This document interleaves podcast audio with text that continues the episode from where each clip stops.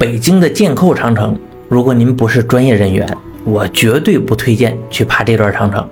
就这十几年里，这段长城吃掉了不知多少人，但富贵险中求，也有人在这里赚的是盆满钵满。零八年奥运会的时候啊，我们部门商定了一个团建项目，就是呢去爬这个箭扣长城。话先说在前头啊，我是绝对不推荐去爬这段野长城的。当然，现在这里也已经归属为文物，这官方呢应该已经禁止攀爬了。但在当时啊，这是没有人管的，只要胆子大，你随便爬。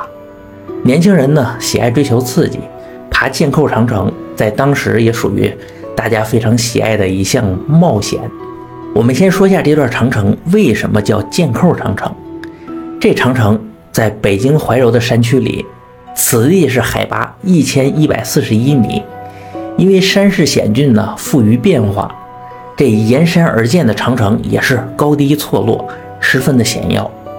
而最为重要的是，这一段长城的形状就像一把拉满的弓，是箭在扣上，蓄势待发，所以就叫箭扣长城。我们这些人呢，因为工作的原因，常年是登山涉水，这里的难度算不上太大，一路上说说笑笑的就上去了。可爬到一半的时候啊，才感受到剑扣长城的厉害之处。这段长城顺着是山脊修建，很窄，两边呢就是深谷悬崖，就有这么一段细长的路啊，两边的护墙就不到半米高，在上面走着，就有一种走在独木桥上的感觉。哎，到了这里呢，就有一些人开始是寸步难移，已经放弃了。其实也不是这些人胆子小啊。这上面路窄，风却很大，吹的人根本就站不稳。这还不算呢，后边的路也不知道是不是风化腐蚀的原因，这路前方突然就多出来一个五六米高的峭壁，跟地面几乎是垂直的，上面的砖和黄土已经融为一体了，比石头峭壁还难爬，说不准踩上去这个砖块就碎掉了。而且五六米听起来不高啊。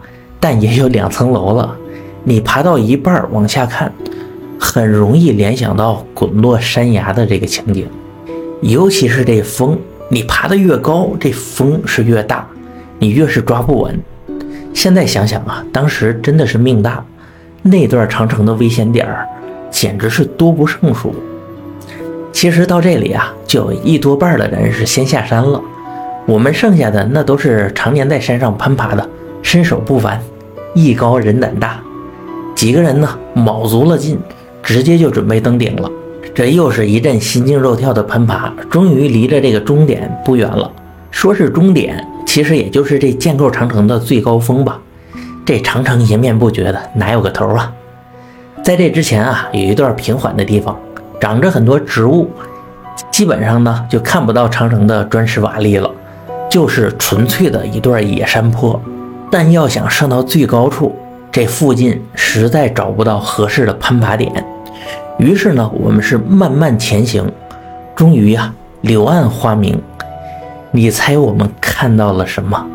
这眼前呢是一个老大爷，正躺在一个藤椅上打瞌睡。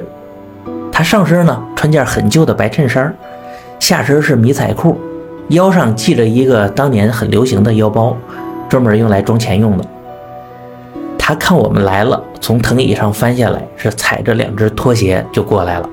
我们看到这个情景啊，有点尴尬。心想啊，这大爷看起来也六十几岁了，他是怎么上来的？他在这里干什么？啊然后这大爷就问我们：有几个人？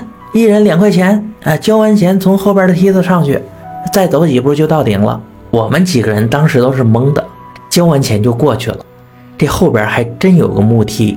木料是上好的木料，应该是自家手工制作的，因为这梯子整体上是榫卯结构拼接起来的，上边一个钉子都没有，但安全牢固，搭在这段峭壁上啊，稳稳的，而且是背风向，是我们这一路上爬的最稳的一次坡了。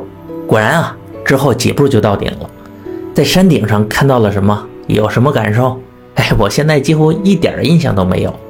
我就记得呀，那个卖片的大爷了，主要是这个事情给我们的震撼太大，比上这个顶峰还要震撼。我们是在山顶逛了一圈就下来了，下来之后啊，我们就边休息边和这大爷聊了一会儿。原来呀，这位大爷算是个个体户，简单来说呢，就是在这里租这个梯子，每人上去两块钱，风雨无阻。他每天早上七点准时到，等天黑就回去。干了大概十几年吧，这今天风大人少，我们呢是第一批上来的。看来这大爷还蛮辛苦的，是每天爬一趟箭扣长城，这危险程度啊，自不用说了。当初呢，他背这个梯子上来，估计也吃了不少苦。但大爷听了吧，说：“哎，不苦不苦，这天天爬习惯了，很轻松的。而且呢，这每天上来的人其实还挺多的，哎，也能挣不少钱。”这个具体挣多少吧，大爷说不出个准数来，他只能粗略的跟我们介绍，他每个人只收两块钱，在在这里呢收了十几年了。他有三个儿子，他呢就送了他们每人一套别墅，一辆奔驰，这些钱呢就都是在这儿挣到的。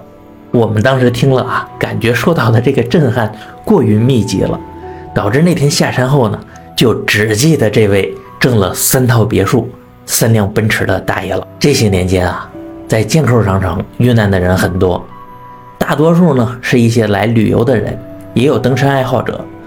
据说由于太过危险，官方已经明令禁止攀爬剑扣长城了。